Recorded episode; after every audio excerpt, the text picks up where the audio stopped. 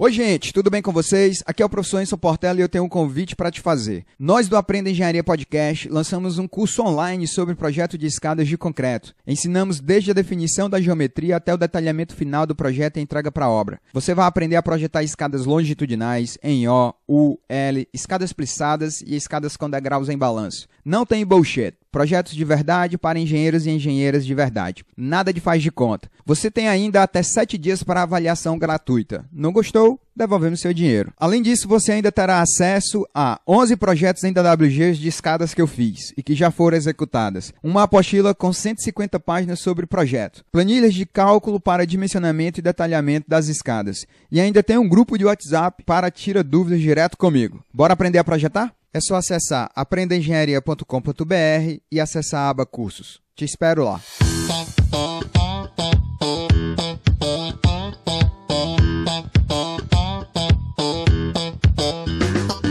Fala galera, aqui é professor Enson Portela falando e no episódio de hoje do Aprenda Engenharia nós vamos bater um super papo sobre o material que é o Rei dos Reis, o Senhor dos Senhores, o Monarca Absoluto, o famoso, o Supremo, o Irresistível, o concreto. Você sabe o que é o efeito de Rush? Sabe como a relação água-cimento afeta o comportamento do concreto? Como os aditivos influenciam esse material? Quais as principais patologias? Neste episódio respondemos todas essas perguntas, então fica comigo até o final que eu te prometo que vai valer a pena.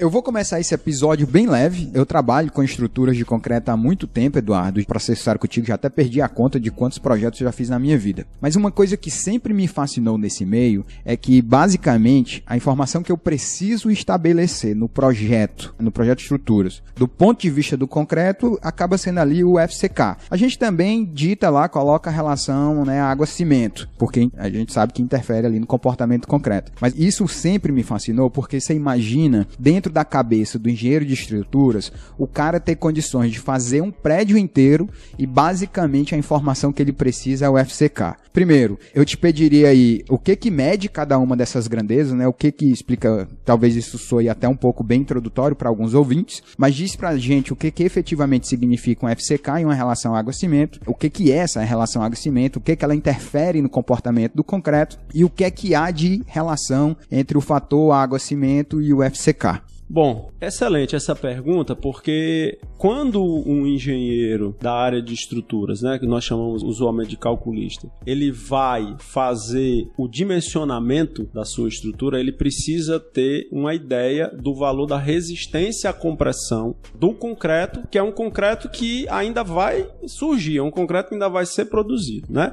Então o que, que ele usa? Ele usa dentro de uma norma que já prescreve valores típicos de resistência, que nós chamamos de FCK, resistência característica, até bom a definição, quem é uma pessoa que está iniciando na engenharia, né? O que quer dizer resistência característica, né? O característico quer dizer o seguinte, pelo menos 95% do concreto que está naquela estrutura tem que ter uma resistência igual ou superior ao valor que o projetista, o calculista vai especificar. Então, de onde é que ele tira aquilo? Tem uma tabelinha lá na nossa norma brasileira, que é a NBR 6118, é a norma do design, né? A norma de procedimento de cálculo, né? de estrutura de concreto, armado e protendido, onde ele correlaciona a classe de agressividade aonde aquela estrutura vai estar colocada e a propriedade de resistência à compressão, característica, que é o FCK,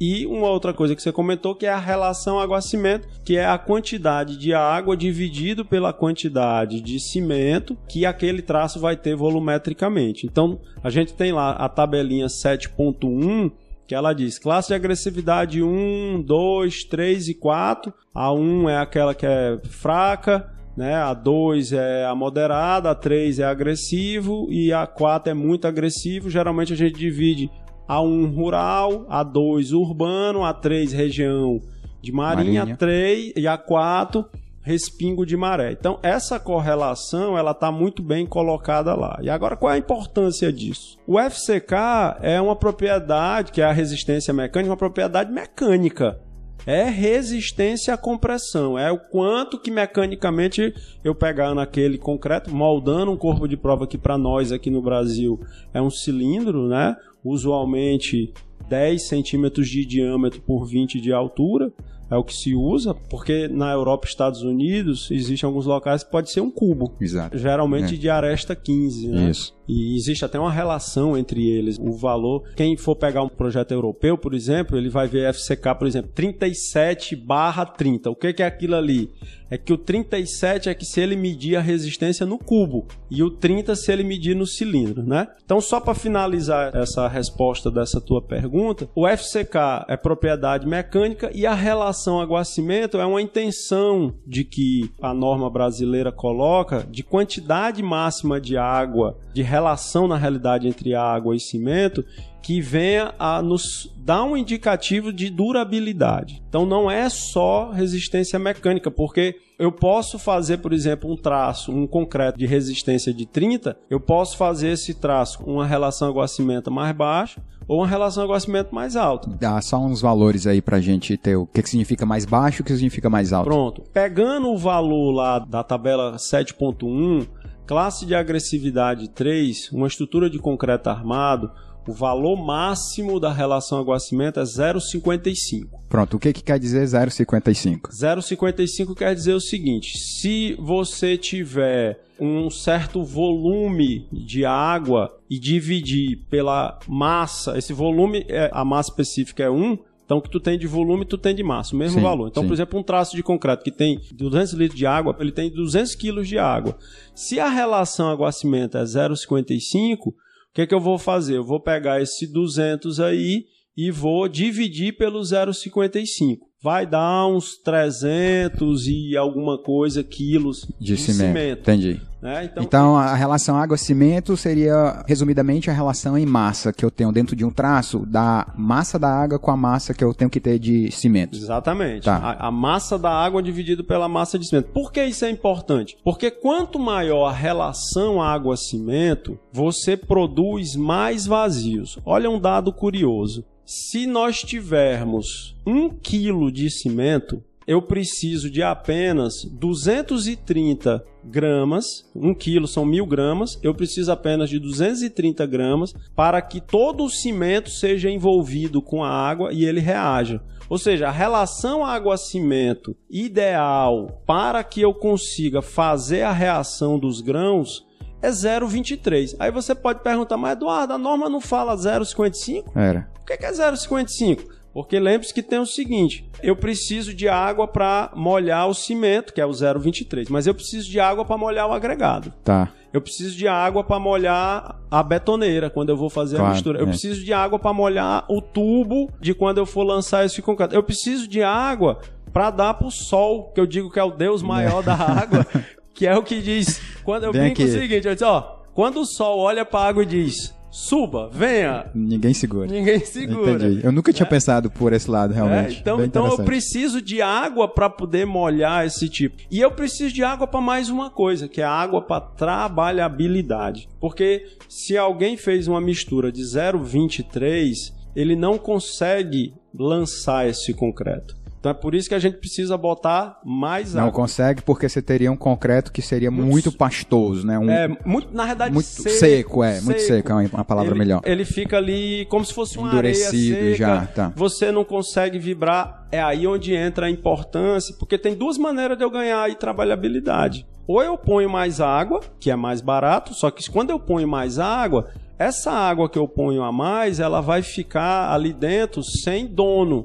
Ou seja, ela vai sair gerando vazios lá dentro. Sim. Por isso que quando a relação água-cimento é alta, a resistência cai, porque cria muitos vazios. E a gente tem um, um concreto pouco durável. Entendi. Um concreto com vazios, com porosidade, etc. E aí, só explicando para o nosso ouvinte, ninguém quer um concreto muito poroso na minha estrutura lá do meu prédio ou da minha ponte, porque aí você está muito suscetível, por exemplo, um dos exemplos, CO2, né, que é o dióxido de carbono, você tem ali uma frente de carbonatação, que inclusive a gente vai falar mais à frente sobre isso, mas você está meio que tirando a proteção, a eventual proteção que a tua peça teria a partículas que estão no ar, né, pelo menos eu entendo assim. É isso mesmo. É importante é o seguinte: a água, quando ela sai, ela gera um caminho, que é o caminho de entrada do agente agressivo. Então, o ideal é o quê?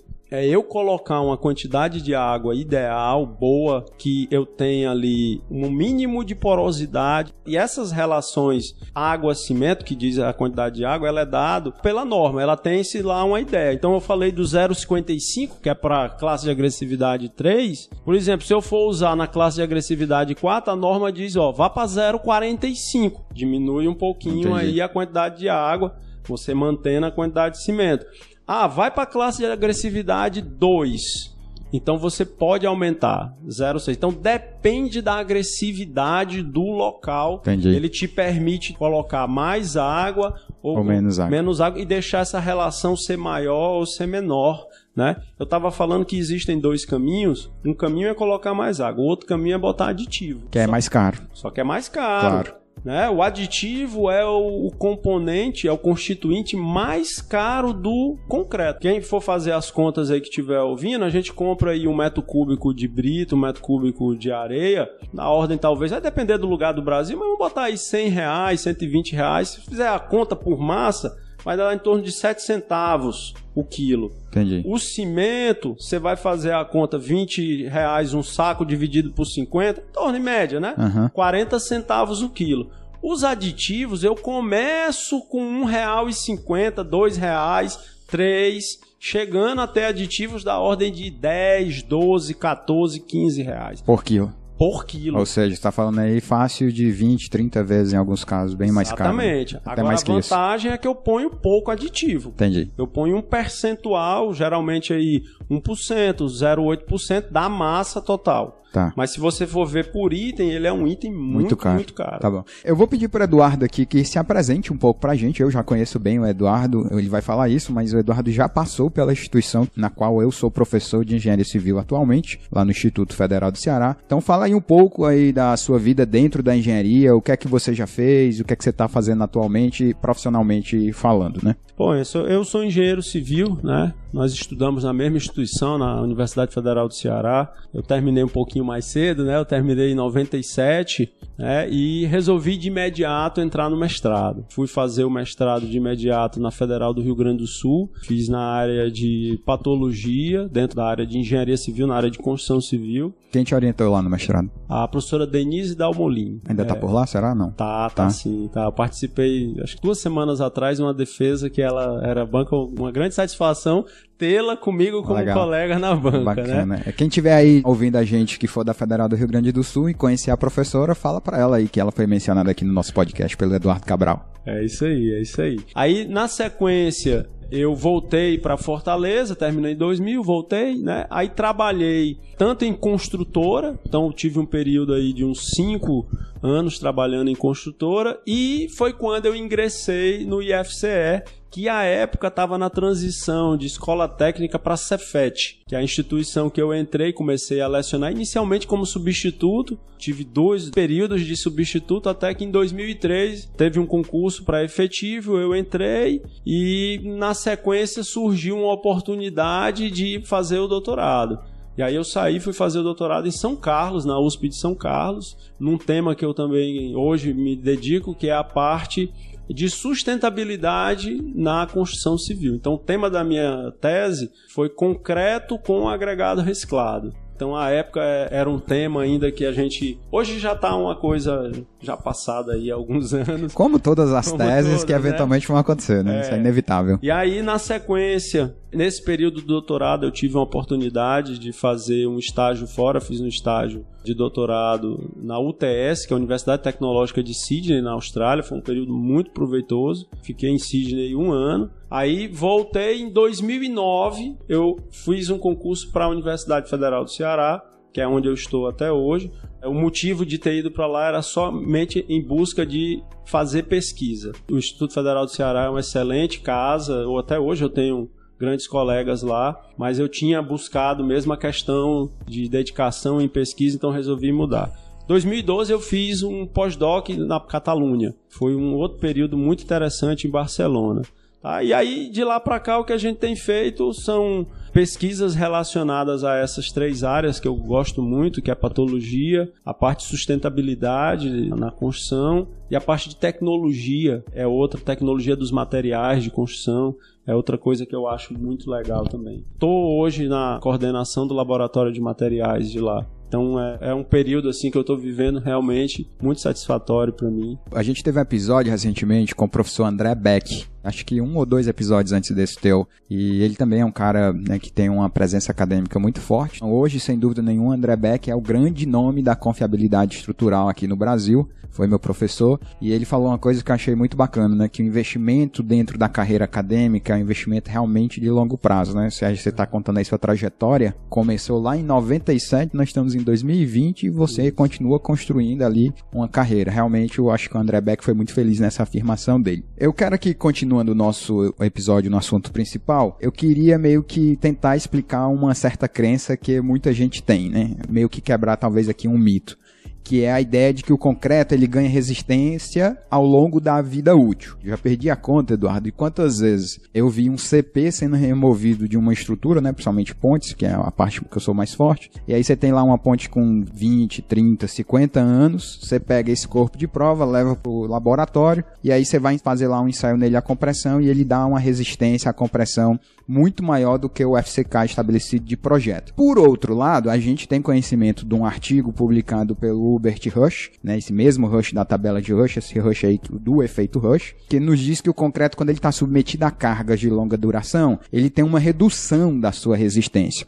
Tanto isso é verdade que a nossa NBR 6118, né, ela nos obriga a considerar lá um redutor no cálculo da resistência do concreto. Se você lembrar aí na formulação do problema, por exemplo, de flexão, tem lá quando você transforma o teu diagrama do parábola para um retângulo, uma das partes lá é que você reduz o FCD em 0,85 quando está fazendo o cálculo de flexão. Esse coeficiente é para consideração desse efeito Rush. Eu peço então que você nos esclareça isso, explica para a gente o efeito Rush e explica melhor essa característica do concreto. Afinal de contas, o concreto ganha ou perde resistência no longo prazo? Essa pergunta ela é fabulosa porque dá oportunidade para o teu ouvinte, para a gente explicar e entender todo o mecanismo de cálculo. Para responder, eu tenho aí tanto a parte de materiais quanto a parte de cálculo. Vamos lá, como é que a gente pode responder isso? A gente comentou antes que nós temos lá a definição pelo engenheiro calculista de um valor de FCK. Né? Ele tem lá a resistência característica de um concreto que ainda vai ser executado, que ele diz lá, por exemplo, que é 30 MPa. Então, o que, é que vai acontecer? Quando ele coloca o valor do FCK e ele define, por exemplo, 30 MPa, esse valor de FCK para o engenheiro tecnologista do concreto, ele vai fazer o seguinte: olha, FCK é um valor característico que eu espero que 95%, perdão, do concreto que está lá dentro seja superior a ele. Então ele pega esse valor de FCK, soma com 1.65, que equivale aos 5% do diagrama de Abra. A curva normal. A curva normal, vezes um desvio padrão. Que desvio padrão é esse? Toda vez que uma concreteira produz concreto concreto, ela tem uma variação na pesagem do cimento, pesagem da areia, pesagem claro. da água, que gera um desvio padrão. Esse desvio padrão, pela NBR 12655, nunca pode ser menor do que 2. Então veja bem o que, que acontece. Eu pego 30 MPa, somo por 1,65 vezes 2, vai dar 3,3. Com 30 dá 33. Então quem vai fazer a dosagem do concreto, dosa para dar 33. O FCK é 30 MPa. Quem vai calcular, então 30 para cima ali é quem vai fazer a tecnologia do concreto. Quem vai calcular faz o quê? Pega esse valor de FCK, que é a resistência característica, e divide por um coeficiente de minoração, que é o 1.4. Para estruturas de concreto, claramente. Para estruturas né? de concreto, exatamente. Em outras palavras, ele minora a resistência característica. Exatamente. E acha um valor de FCD, que é uma resistência dos materiais minorada. Né? Ou seja, ele, esse 30 ele já cai aí para a 21.4, tá? E aí, quando a gente vai, quando o calculista vai usar essa resistência do material minorada e vai calcular a tensão de compressão de cálculo, que é o sigma D, sigma CD, sigma a gente CD, que É. aliás, o que que ele faz? Ele pega esse valor de FCD, que é a resistência minorada, e multiplica pelo 0,85, que é o beta. Agora vamos entender o 0,85. Você falou uma coisa bem interessante. O 0,85 ele é uma combinação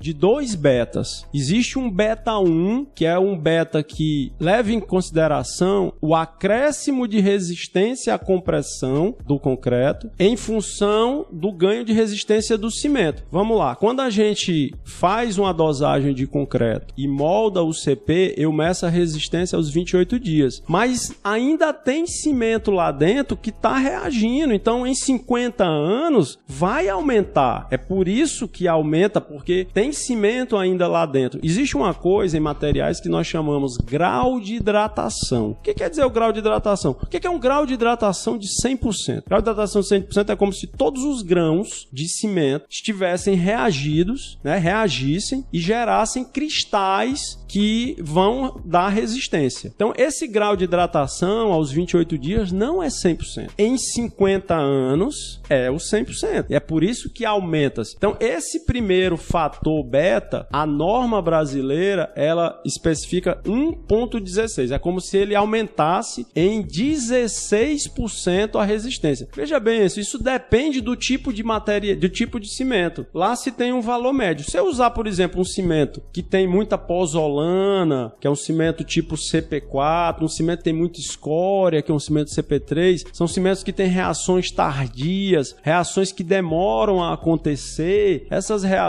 eles vão me dar um ganho de resistência maior. A gente já fez ensaio de ganho de 28 para um ano que dá 30, 35 para um ano. Imagine para mais. Por outro lado, tem o, um beta 2, que é o beta do efeito roxo. O que é, que é o efeito roxo? É uma redução de resistência em função de uma microfissuração que se tem no concreto, devido carga permanente. Essa carga está lá colocada, vai gerar uma microfissura e reduz. Então, esse beta 2 ele é 0,73 considerado no roxo. Se você pegar 1.16 e multiplicar por 0,73, você vai achar 0,85, que é o valor do beta da NBR 618. Massa, animal. Isso é fantástico. É, eu só queria lembrar aqui que você tá falando aí do cimento reagir. O cimento em si, ele não é o responsável pela resistência do concreto à compressão. O cimento, a atividade dele, na verdade, é segurar o agregado junto, porque quem dá de fato a resistência, né? Eu já vi até uma vez um comentário seu que eu achei fantástico, que você dizendo que o ideal mesmo para a compressão era que o pilar inteiro fosse de pedra, mas a gente não pode fazer um pilar de pedra, porque tem flexão, enfim, tem outras coisas. Então a gente faz o que? A gente quebra essa pedra em, em diâmetros conhecidos, né? Diâmetros característicos que a gente tem ali da brita, e aí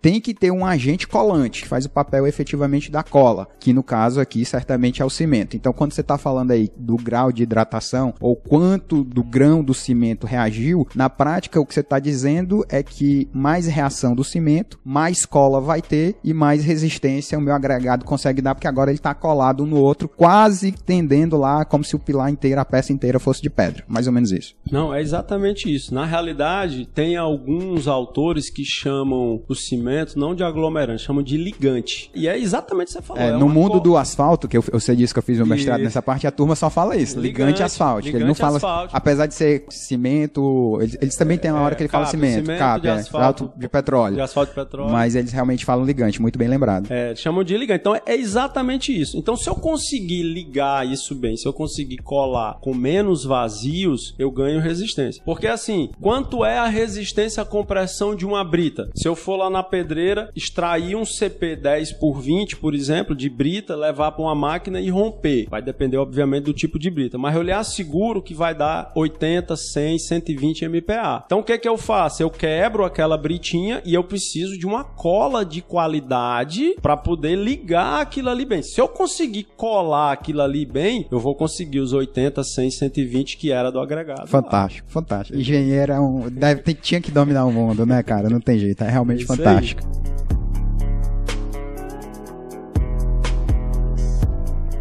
Concrete's the most widely used material in the world. For every person on the earth, there's half a yard of concrete produced annually. It's uh, valuable to sustainability, it's valuable to roads and infrastructure. We need concrete structures.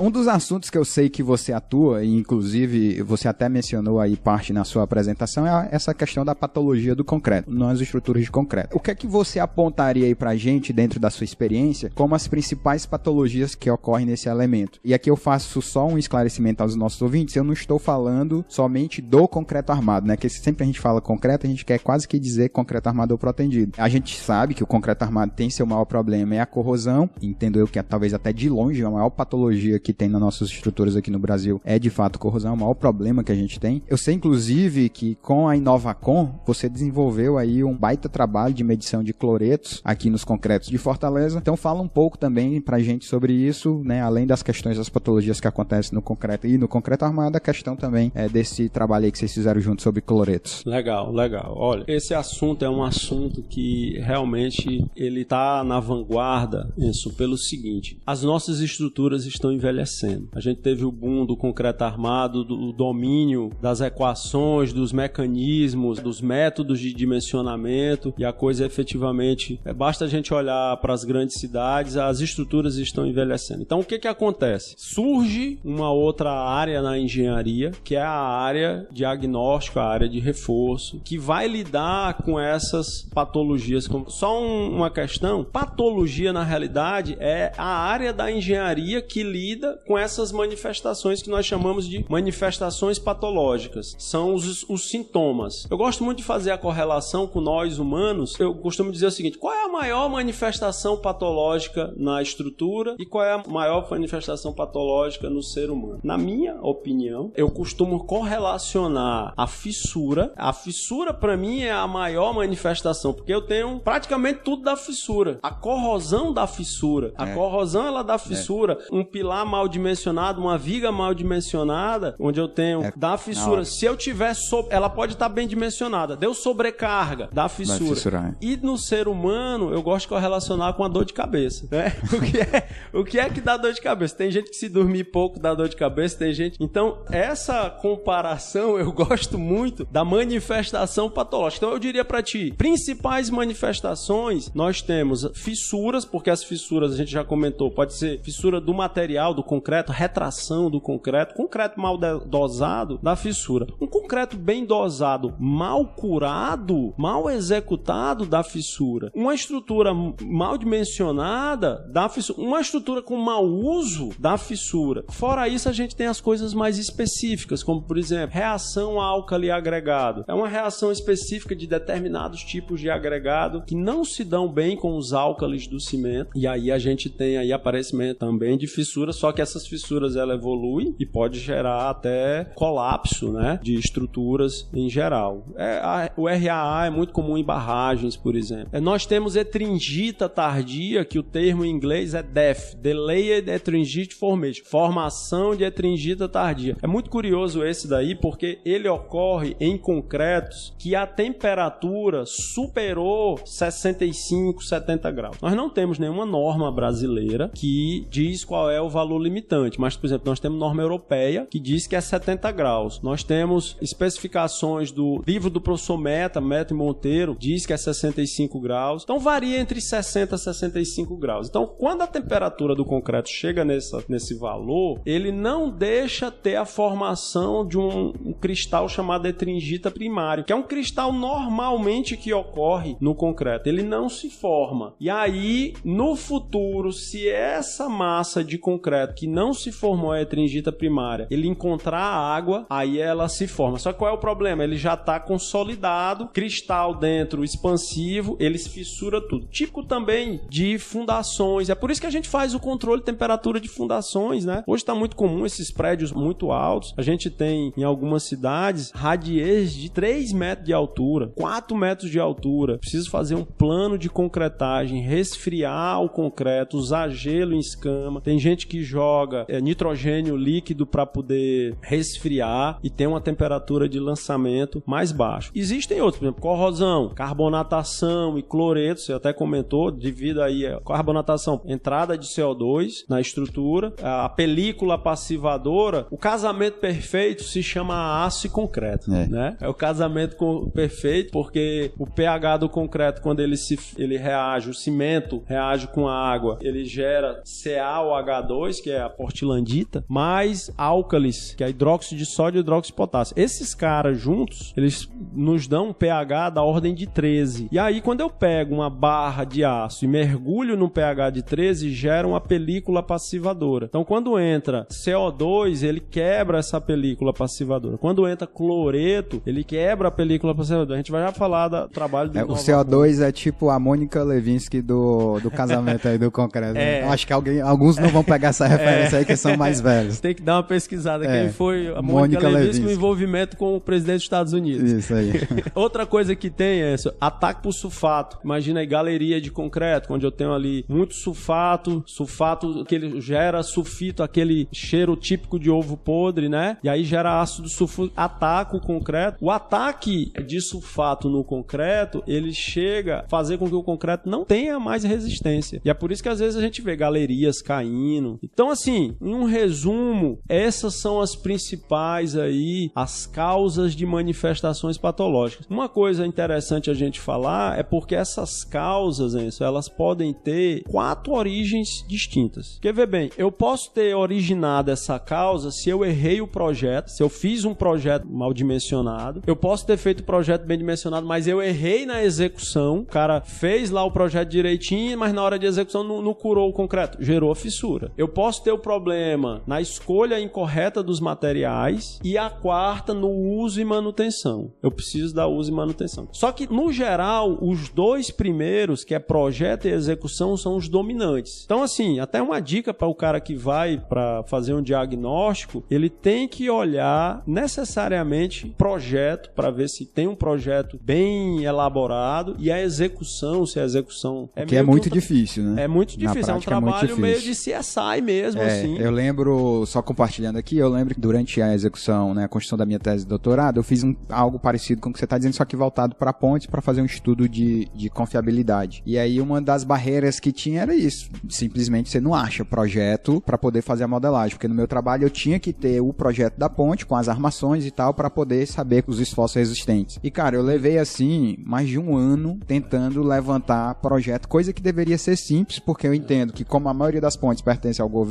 deveria existir um banco de dados onde esses projetos estão armazenados, porque o próprio governo pode precisar disso. Mas o DENIT até mantém um banco de dados que ainda é muito pequeno. Se você for procurar por estruturas antes do ano de 2000, dificilmente você vai achar. Depois que o AutoCAD reinou nos projetos, né, os desenhos os DWGs, os desenhos técnicos, aí já ficou mais fácil, porque agora se armazena de uma forma muito menos limitante, né, muito mais tranquilo. Mas mesmo assim, muito difícil, É. muito difícil, é muito difícil. E esse aí é o desafio que quem vai fazer o laudo vai ter pela frente. Porque para eu poder fazer a conta ao contrário, eu preciso de quê? Eu preciso saber a propriedade do material, eu preciso saber o FCK do concreto que tá lá, qual é a quantidade de aço, o tipo de aço e tal. E preciso da geometria, saber a dimensão, preciso saber isso daí para fazer essas minhas verificações. Então, quando você não tem isso, você precisa ir ao campo e levantar. Daí a importância de ensaios. Depois a gente fala especificamente de ensaios. Eu queria só comentar, para finalizar essa resposta, falar do trabalho do Inovacom, que foi um trabalho fantástico que a gente fez aqui em Fortaleza. Eu comecei falando que a gente precisa ter a decisão das classes de agressividade. Então, quem conhece a 6118, vê que ela diz lá, classe 1, 2, 3 e 4, separa urbano, marinho, mas, por exemplo, em uma cidade como Fortaleza. Fortaleza é uma cidade onde eu vou classificar como urbano ou eu vou classificar como marinho? Isso depende do bairro, não? Depende do bairro. É. Mas eu não tenho Um limite geográfico. um Realmente limite isso geográfico não existe. colocado É. na norma, norma por é, na exemplo, norma não né? existe. Não, não tem isso daí. Então, o trabalho do Inovacom foi um trabalho muito legal porque teve a necessidade dos próprios construtores em bancarem uma pesquisa para fazer o levantamento do quanto que se tem de íon cloro no atmosférico de Fortaleza. Então, nós pegamos um, isso foi uma dissertação de mestrado da Ana Mara, que posteriormente virou uma cartilha de orientação. Então, quem tiver interesse, só botar no Google Google, agressividade do ar Fortaleza, que vai encontrar essa cartilha. A gente vai deixar esse link, pessoal, na descrição do episódio lá no nosso site, tá? Então, se você quiser baixar a cartilha dela e provavelmente eu imagino que a dissertação dela também é pública, né? É a gente pública. também pode vai deixar também o link da dissertação dela. Pronto. E aí,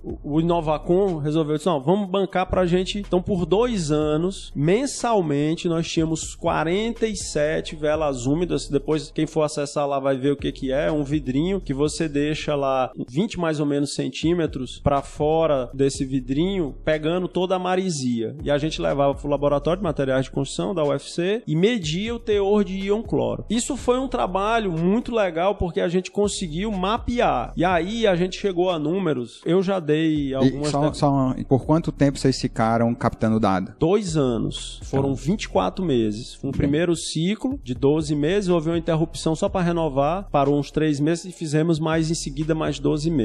Legal. O ideal até é que a gente tivesse essas medições feitas, como por exemplo, a gente não tem estações pluviométricas, que algo semelhante a isso que deixassem, talvez não na, na densidade que foi feito. Mas isso é um balizador para a gente ter uma ideia, porque hoje a gente, só para você ter ideia, isso, vamos pegar uns números aqui, ó. No mês de outubro, nós conseguimos uma mensuração de 5.500 e alguma coisa, 5.500 miligramas de cloreto por metro quadrado dia. Para quem tá nos ouvindo, vamos entender o que que é. O que que é esses 5 mil? Isso é pouco, isso é muito? Eu lhe digo que é muito. Eu vou lhe dizer por que que é muito, né? 5.500 miligramas são 5,5 gramas de cloreto por metro quadrado de área em um dia de exposição. Então você imagina um prédio aqui na nossa cidade que tenha uma área superficial de fachada em torno de 6 mil metros quadrados. Bote assim, 2 mil frontal, 2 mil a parte de trás, mil lateral, tá? Somando isso daí, que é geralmente um prédio eu tenho um retângulo, é geralmente o número macro é isso. Então vamos pegar que esse prédio ele tá voltado pro mar ali. Se você pegar 2 mil metros quadrados vezes 5,5, você vai achar aí 11 quilos de sal todo santo dia depositado numa fachada. Óbvio que esses 11 quilos de sal eles não vão entrar tudo. Agora, uma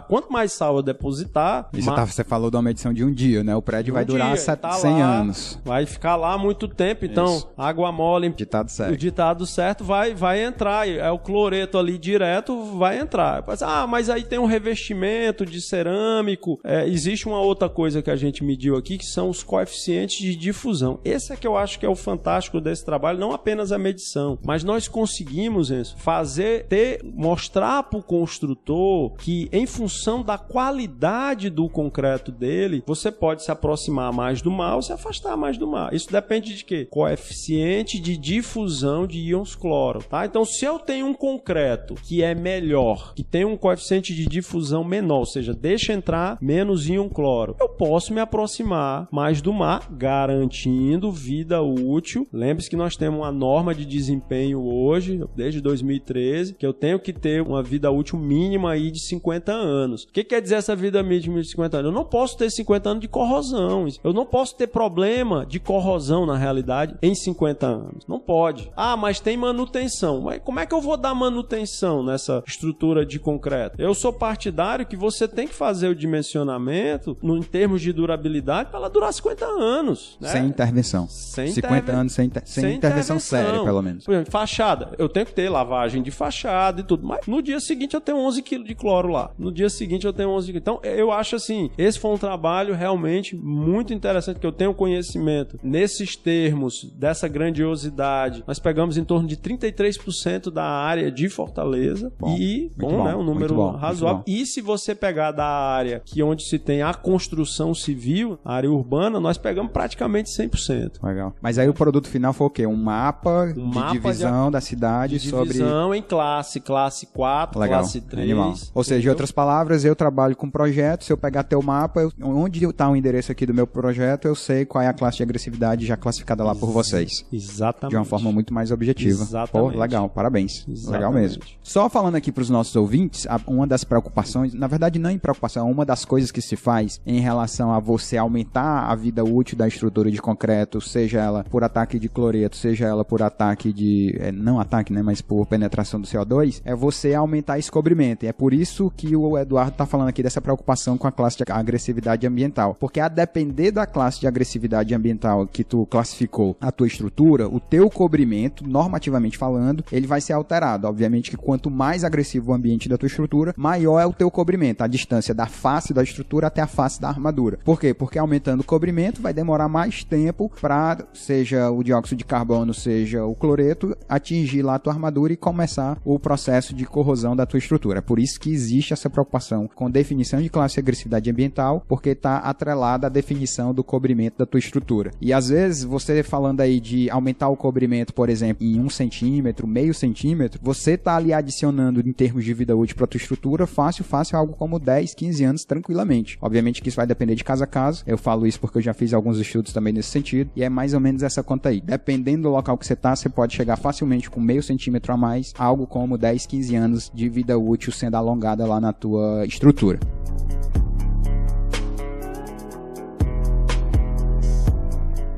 Concrete's the most widely used material in the world. For every person on the earth, there's half a yard of concrete produced annually. It's uh, valuable to sustainability, it's valuable to roads and infrastructure. We need concrete structures.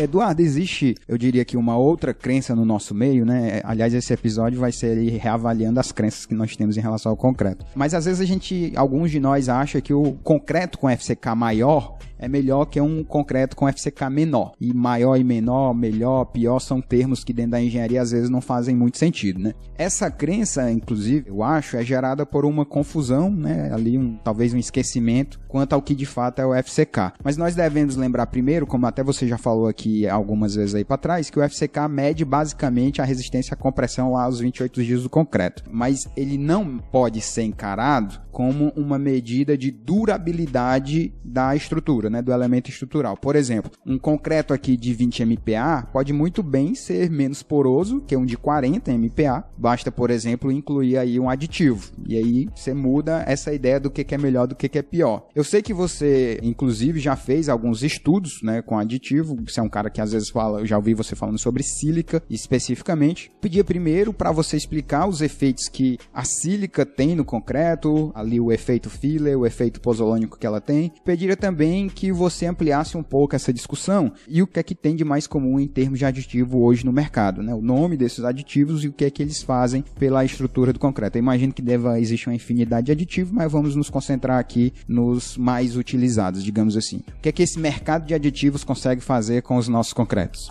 Legal, isso. É bem importante, bem pertinente essa tua pergunta. E você foi muito feliz quando você comentou sobre o FCK, né? FCK é uma característica mecânica, não é uma característica de durabilidade. Vou dar um exemplo. Se você pegar um concreto de 20 MPa de FCK, tá? Um concretinho feito aí com a relação água-cimento 0,65, só o cimentinho, né? A água, os agregados e tal. Se você coloca lá dentro, por exemplo, um produto à base de SBR, que é o estireno butadieno, o R aí é de rubber, né? De borracha bota ali. Eu acho fantástico esses nomes. Pronto. Então bota um SBR, né? Estireno, botadieno, rubber.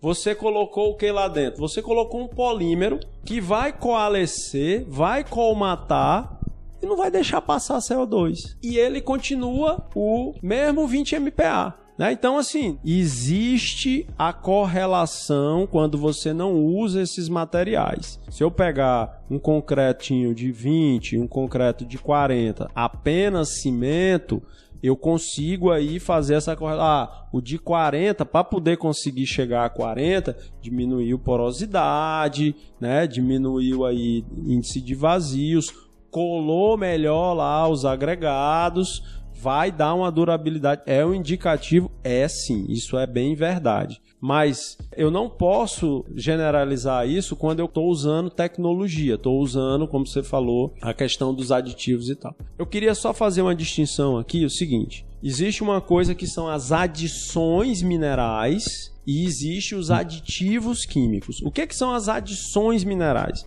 Adições minerais são aqueles materiais na forma de pó como o filler, o material pozolânico e as escórias, que são os materiais cimentantes. Esses materiais eu posso ter, e já existem hoje, misturados no cimento, ou eu posso colocar adicionalmente no traço de concreto.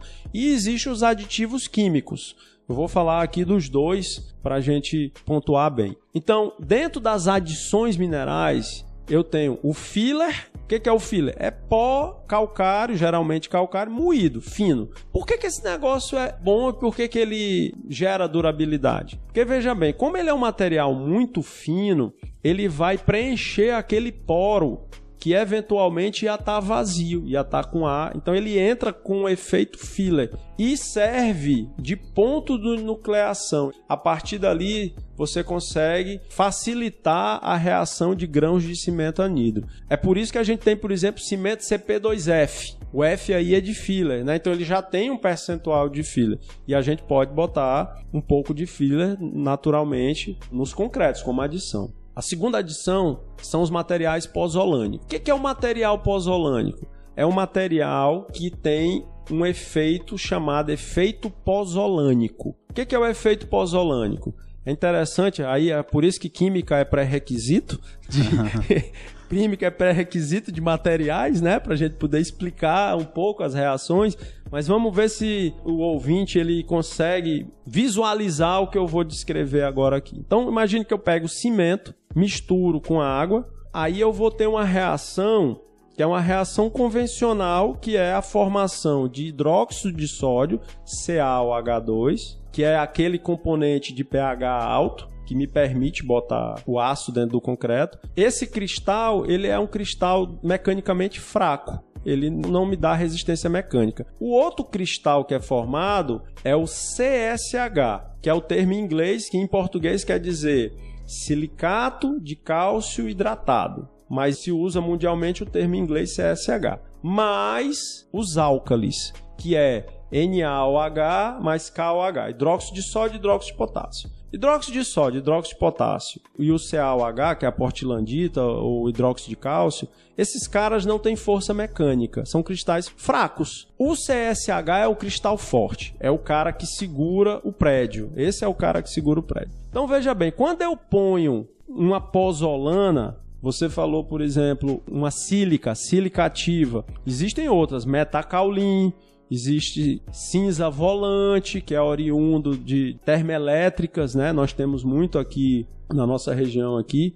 Termoelétrica do Pecém queima carvão mineral e gera uma cinza. Em inglês o termo se chama fly ash, cinza que voa. É, no Rio Grande do Sul, o pessoal queima o arroz, aí tem a cinza de casca do arroz, que é uma sílica oriunda da queima de um material, que essa cinza ele também coleta, que é um material que reage, e aí a diferenciação dele ser uma pozolana. Esse material ele vai reagir com o hidróxido de cálcio, que é um cristal fraco, formando um cristal forte que é o CSH. Então o que, que a pozolana faz? Ela transforma hidróxido de cálcio reage com ele, a grosso modo, né? Que já está lá no concreto, já, tá lá, né? já existe. Já está lá, e transformando em CSH. É por isso que quando eu pego um traçozinho de concreto que tem 350 quilos de cimento e ponho 10% de metacaulim, esse 350 ele dava aí 30 MPa, você põe 10% de metacaulim, ele vai gerar um concreto de 40. E a explicação química é essa. Esse cara transformou um cristal fraco e aí existem umas implicações disso. O pH baixa, né? O hidróxido de cálcio não é o responsável pelo pH, esse pH ele vai baixar um pouquinho. Então tem que ter cuidado. Hoje já se estudou muito na década de 90 os percentuais ideais. Vai usar pozolana é entre 5 e 15%. Eu particularmente gosto muito da média 8. Nos traços a gente testa 8. Então esse é o efeito pozolânico. Além de ter o efeito filler, porque se tiver alguma coisa que não reage, ele porque é um material fino. A sílica ativa, por exemplo, ela chega a ser 100 vezes mais fina do que o cimento. Então é tudo uma questão de empacotamento, entendeu? Eu estou empacotando desde o agregado graúdo, com o agregado miúdo, com o cimento, com os cristais e com o fillerzinho pequenininho lá.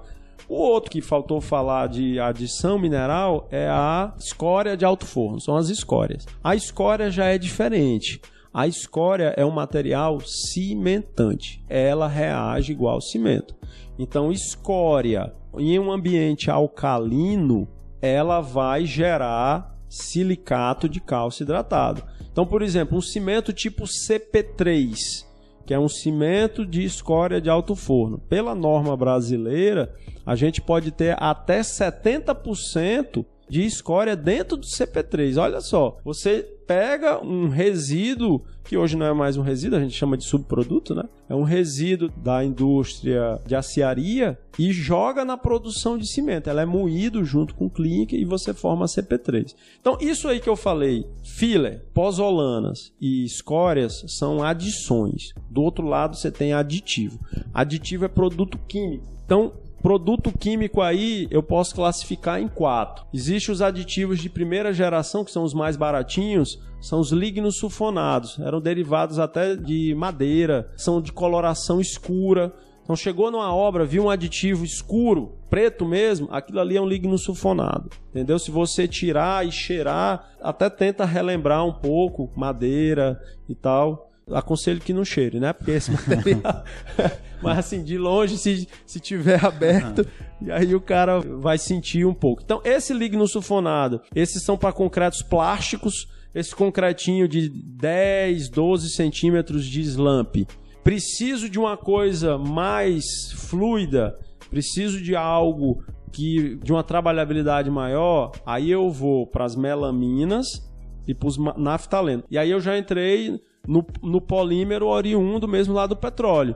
Hoje praticamente melamina ninguém trabalha mais como aditivo, mas tem os naftalenos, que aí eu já vou para um valor mais intermediário de preço. Quero um concreto autoadensável, quero um concreto que é aquele que eu vou jogar, ele vai se espalhar, não preciso adensar. Aí eu vou para os aditivos mais pancadas, que são os policarboxilatos.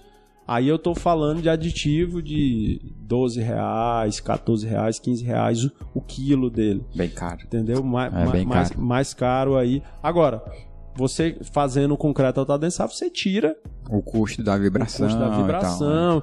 Inclusive, nós temos um trabalho feito também lá pelo Inovacom, que é a implantação. Temos duas dissertações já na UFC desenvolvidas para a implantação de concreto autoadensável em edificações verticais. A pessoa vai construir o prédio, só faz lançar o concreto, não precisa vibrar. É. Então a gente fez um estudo Legal. de custo disso daí.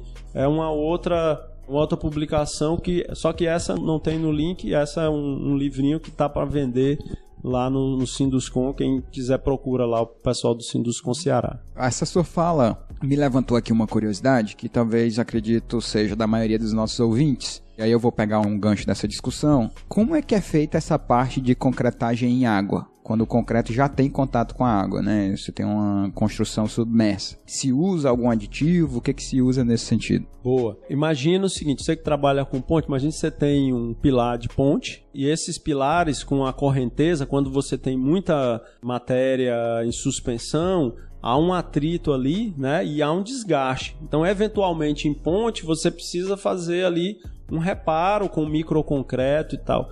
E como é que eu vou fazer? Vou, secar o rio? Não tem como, né? Às vezes tem, às vezes tem. É? é? às vezes tem. Desvia um rio, executa a ponte inteira, arreia a terra e depois devolve o rio pro curso. Mas obviamente que isso é muito limitante, é. que você tem um rio muito grande, com uma largura muito grande, você não tem como rios, fazer isso. Rios menores é que é mais Rios viável. menores dá para fazer isso e não, também não é só o rio, é o local. Porque muitas pontes, às vezes, principalmente ponte ferroviária, é em local muito ermo, né? Que não tem nada, só mato. Aí realmente dá pra você mexer ali no natural. Entendi. Mas você tá fazendo, por exemplo, algo dentro de uma cidade, mesmo que pequena, que aí o desvio do rio já fica difícil, passa pelas casas, tem que ter desapropriação, ninguém vai fazer. Executa na água mesmo. Pronto. Aí nesse caso, a gente precisa fazer um concretinho, né, um concreto que ele tenha uma coesão suficiente para ele não se desagregar em contato com a água.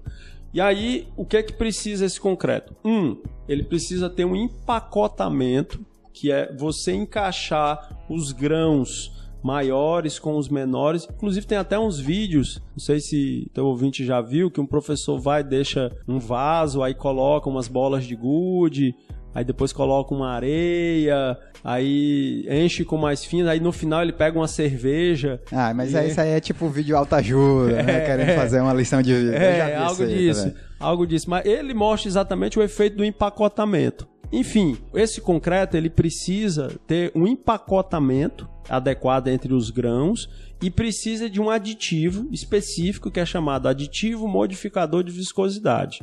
O que, que ele vai fazer? Ele vai te dar uma coesão tão grande na massa que não vai deixar a água entrar. Então, para o teu ouvinte visualizar, não sei se já viram, alguém tem ideia que já deve ter visto a avó fazendo bolo, né? Sabe quando você tem aquela liga grudenta e tal? É aquilo ali. Que se você deixar paradinho, devido o peso, ele vai se adensar e expulsar. Então, na realidade, você joga esse aditivo lá, ele vai se adensar pelo peso próprio, expulsando a Ah, água. entendi. E não vai deixar a água lavar os seus finos e tal. E ele tem uma pega semelhança dos demais, né? A água não consegue, ele vai reagir. E aí no dia seguinte você, um período depois, você tira as formas. E isso geralmente ocorre com mergulhador, com injeção, quando não desvia o rio. Quando Porque agora desvia, eu sei que desvia o rio Desvia, também. Dependendo, desvia realmente. Dependendo também, se não tiver muita urgência na construção, o cara espera, por exemplo, aqui no, no Nordeste é muito com- não é incomum isso. Secar. O cara espera as- a parte seca, porque às vezes o rio seca sozinho, entendeu? Entendi. E aí o lençol freático baixa e o cara executa lá de boa sem precisar usar um concreto especial, porque eu imagino que também deve ser caro, É, né? é não, é- deve ser É. bem mais caro que um concreto Eu- eu- se eu convencional. for para lhe dizer um valor, esse aditivo deve estar da ordem de uns 30 reais o quilo. É, eu imagino realmente que seja bem caro, porque todo mundo quer. Quando chega no ponto que o cara prefere fazer uma movimentação de terra para desviar o rio do que usar um aditivo, você começa a concluir pela lógica que deve ser realmente caro. Não, e toda a parafernália, tu vai ter que A ter... trabalheira e tal. É, tu vai ter que ter a forma específica, uma bomba para injetar o concreto, né? Porque É. você injeta o concreto por baixo, ele vai adensando, quando ele transbordar em cima, aí É você, que você sabe que deu, né? você sabe Encheu. que ele preencheu tudo. Vai usar mergulhador. É. Não, é, realmente é muito caro. Eduardo, a gente tá vivendo uma época da nossa vida que a gente fala muito em empreendedorismo. Eu te perguntaria, dentro dessa área aqui de discussão que a gente está tendo, de concretos, de patologia, de diagnosticar patologias e tratar e reforço e tal, o que é que você diria aí que dá para empreender? O que é que os nossos ouvintes poderiam captar aí que o cara que tá pensando, já gosta da área, eu vou empreender nessa área, o que é que você diria para esses caras? Essa área de diagnóstico, recuperação, tecnologia é uma área que é um flanco aberto. A área de diagnóstico, ela é uma área que, na minha opinião, ela paga um pouco melhor porque você necessita de um conhecimento a mais. Você precisa de conhecimento de estruturas, você precisa de um conhecimento de materiais. Então você precisa estudar, você precisa entender os mecanismos, como uma estrutura funciona e tal. Tá? Então, pensar na área de diagnóstico é uma área que eu acho que dá para empreender dentro dela. A parte de ensaios de diagnóstico, a gente ainda tem uma certa carência nisso daí. A parte de recuperação é uma parte também. Você conta nos dedos as empresas que trabalham. A, a parte de, projeto também, parte do- dos projetos de reforço. Então, é uma área que eu acho que tem aí uma vertente interessante. Um problema que se tem nisso daí, um, não dá para entrar da hora para noite. Você precisa ter uma bagagemzinha para poder entender. Até né? porque é uma área muito arriscada, né? Exatamente. Bastante arriscada. E é uma área que exige você ter um aporte, um capital inicial Equipamento, de né? Tanto para diagnóstico quanto para a parte de execução de reparos.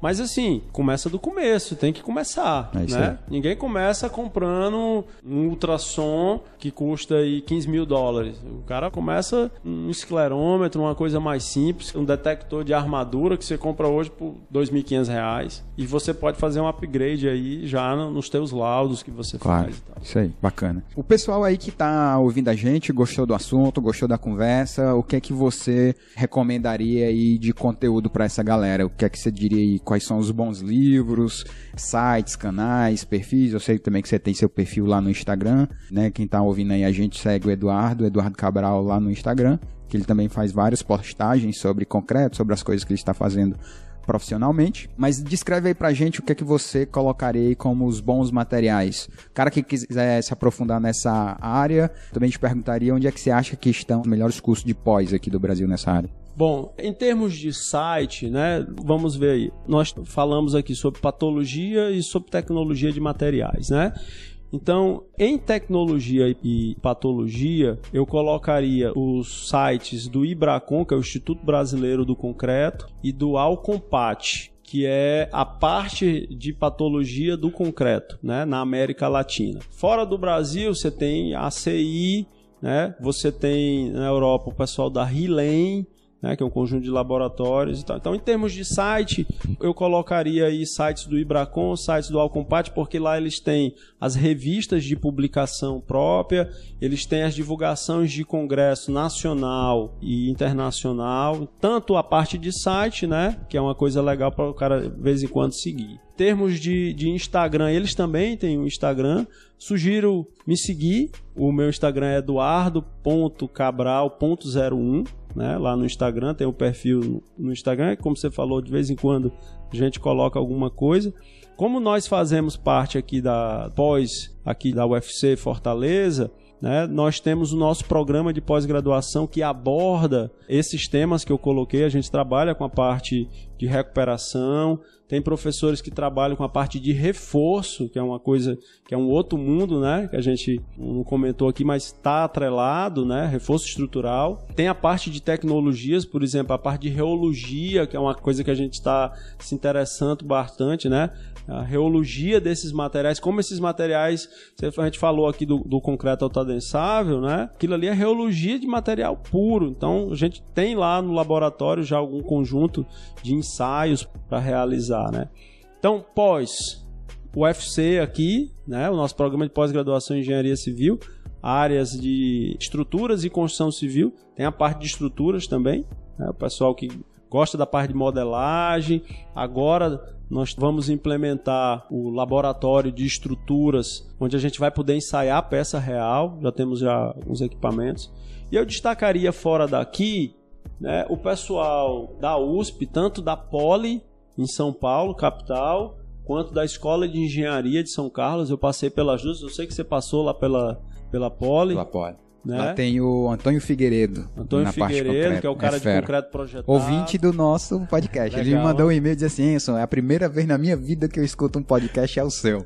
legal, legal. Muita gente boa ele. Muito, eu gosto muito dele. Eu também, também, gosto muito dele. Sugiro então lá que tem excelentes professores, né, uma infraestrutura laboratorial boa, biblioteca, infraestrutura em geral de biblioteca. Sugiro o pessoal da Federal do Rio Grande do Sul, também tanta área de estruturas quanto de materiais, e o pessoal da Federal de Santa Catarina também, os caras estão bem fortes nessas áreas. É, Federal de Santa Catarina ganhou muita força, diria para você, tem ganhado muito espaço nesses últimos cinco anos. É impressionante, eu tenho acompanhado alguns trabalhos que eles estão fazendo e nessa parte realmente de concreto, engenharia de estruturas, tem uma galera lá que também faz uns projetos, fizeram aí uns estudos de pós-graduação em pontes que realmente estão ficando muito bons. É. Você ter ideia, o polo da América Latina é aqui o Brasil. Né? Você falou em termos de livro, né? recentemente conversando, na época que eu fiz a pós, tinha gente da América Latina, do Paraguai, até onde eu sabia a época, os livros de estudo de engenharia de lá eram livros brasileiros, livros em português, né? Então a gente produz muito material de qualidade aqui que serve de referência. É, a indústria do concreto no Brasil, né? E quando eu digo indústria envolvendo todas as cadeias, inclusive a academia, ela é muito forte, né? É. Inclusive mundialmente falando, a gente tem muito, porque é por a razão óbvia, né? O concreto é muito mais barato que o aço, construir com concreto é mais barato que o aço. O Brasil é um país muito grande que tem muitos centros ricos, né? São Paulo, Rio, enfim, diversas capitais. E a gente realmente demanda muito da tecnologia do concreto. O Brasil é um país que depende muito do concreto. É por isso que a gente avançou tanto aí nesses últimos, nessas últimas décadas. É simplesmente o material de construção mais utilizado, né? É, é, na verdade, o concreto é o material mais utilizado no mundo, uhum. só perde para água. É o único elemento que a gente usa menos que água, que é impossível, né? É, Já que a água está dentro do concreto. Exatamente. Pronto. Cabral, finalizando aqui nosso episódio, primeiro eu tive uma baita de uma aula aqui, achei fantástico. Eu sempre olho muito mais o concreto pelo lado da mecânica, né, do comportamento estrutural. Então, assim, eu tenho uma certa deficiência em olhar por essa vertente mais do material, do comportamento do material, não necessariamente mecanicamente falando. E realmente eu fiquei maravilhado com muita coisa aqui que você colocou. Para mim, particularmente, foi um episódio muito bom de gravar de muitas lições. Eu sempre peço aqui para o meu convidado deixar um livro e um filme para os nossos nossos ouvintes, e aí de preferência até que não tenha a ver com o assunto, que não seja uma coisa técnica, mas algo mais pessoal mesmo. Um livro que você leu e que você gostou, que impactou a sua vida, em qualquer fase da sua vida, e um filme que você indicaria para os nossos ouvintes. Bom, em termos de filme, eu gosto muito dessas histórias de superação, dessas histórias que é o que passa muito que a gente vê com nós, povo nordestino que quer crescer, que tem gana de trabalhar, que tem gana de, de vencer, de fazer o melhor, né? Ver o seu podcast que é sucesso hoje aí ah, nacionalmente. Então eu, eu, gosto muito dessa vertente, né? Um filme que eu já assisti faz um certo tempo, que eu achei muito legal, é aquele A Procura da Felicidade, do Will Smith. Ele é muito bom. Né? Que é um, um filme assim que conta uma história fantástica de vida dele, o pai com a criança, né? Os momentos de dificuldade, e a gente vê que o cara conseguiu chegar lá. Então eu gosto muito dessas mensagens e deixo esse filme aí como mensagem para os teus ouvintes aí, para o teu público. No que diz respeito a livro, como eu sou um cara muito técnico, eu gosto muito dessas leituras, que tem um pouco de literária, mas voltado para o técnico também. Entendi. Um deles que são os dois mais recentes que eu estou agora me debruçando. Um se chama São Paulo nas Alturas, que é uma visão da arquitetura é, imobiliária de São Paulo da década de 50 e da década de, de 60 Tá? É um livro do Raul Lopes, que é um, um, livro que conta um pouco dessa história de São Paulo nessa, porque é uma, uma megalópole, né? De como é que ela se deu. Então é, esse eu estou aí agora debulhando e eu sei que você gosta da área também de finanças, da área, talvez esse aqui você já conheça, que é um outro que se chama Fora da Curva.